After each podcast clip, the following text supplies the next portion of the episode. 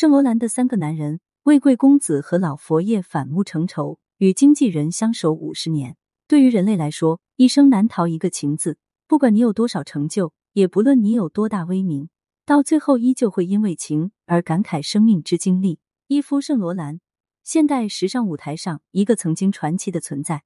他虽然身为男性，却将爱美事业推上无尽高峰。落魄有过，成功也有过，整个生命历程波折而传奇，成就亦使其生活精彩而多姿。可到人生的最后，真正让圣罗兰感慨的，却无非是人生中经历过的三个男人：卡尔拉格斐，时尚界又一个传奇的名字，但却称得上圣罗兰人生不可多得的益友。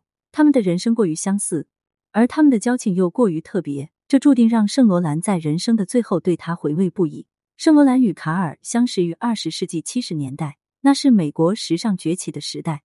两个时尚舞台上无足轻重的新人相遇到一起，很快便凭着对各自的实力认可而往来甚密。在设计大赛中，圣罗兰与卡尔如同两匹黑马，共同包揽了男性与女性时装设计大赛的冠军。风光无两纵然可喜，可齐头并进更显温馨。这让他们看到了时尚舞台上举步向前的陪伴。你督促我，我激励你。两个初出茅庐的新锐设计师，两家品牌旗下的一众力量，从来没有因为一争高下而远离，相反，惺惺相惜，让他们倍加珍惜彼此的友谊，共同泡吧，一起醉酒，谈论人生，讨论艺术。美国时尚街头的霓虹中，曾留下圣罗兰与卡尔激情澎湃的友情印痕。可惜，这段友谊却因为一个男人的出现戛然而止。他就是对圣罗兰一生影响至深的法国贵族青年 Jacques de Basher。这是一个谜一样的人物，出现的时间并不长，但他一手搅动了时尚界两位大师之间的坚定友情，将带着让两个人无法抹去的回忆离开了世界。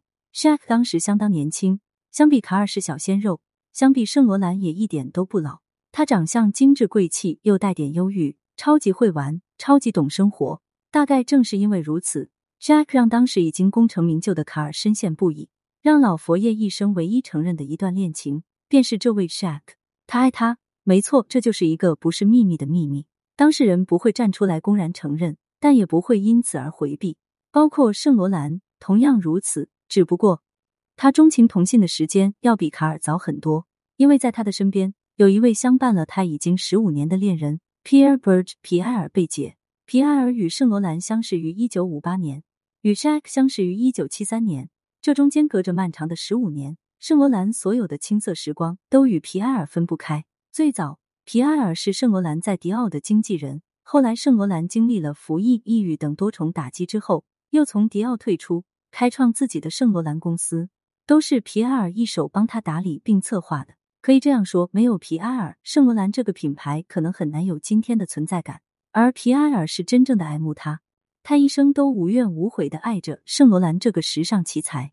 可惜。这样深的情感，这样漫长的相伴，也敌不过新欢的冲击。当男女之间在抱怨爱情不能长久的时候，似乎男男之间也有同样的苦恼。这说明不了什么，只能说爱情本身就是个不能恒久的东西。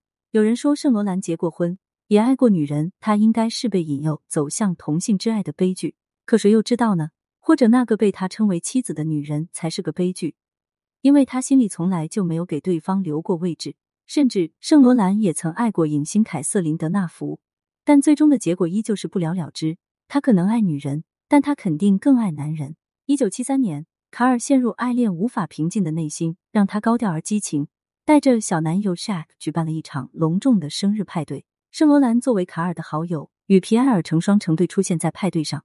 那一刻，所有人都有理由认为两个时尚大师都找到了自己的真爱。可画风突变。s h a k 径直走向圣罗兰，圣罗兰则抛开了皮埃尔向他靠拢，披着圣罗兰的外套，Shaq 毫不避嫌的与其暧昧在一起。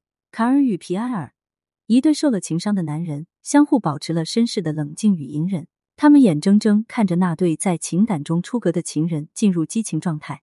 圣罗兰确实投入地爱上了 Shaq，在他的带领下，他几乎突破了自己时尚界大师的形象，泡夜店。过群体夜生活，搬出皮埃尔的住处，这是一场撕裂别人，同时也埋葬自己的恋爱。总共持续了三年的时间。圣罗兰在外花天酒地到忘乎所以，而皮埃尔却始终待在原地等待。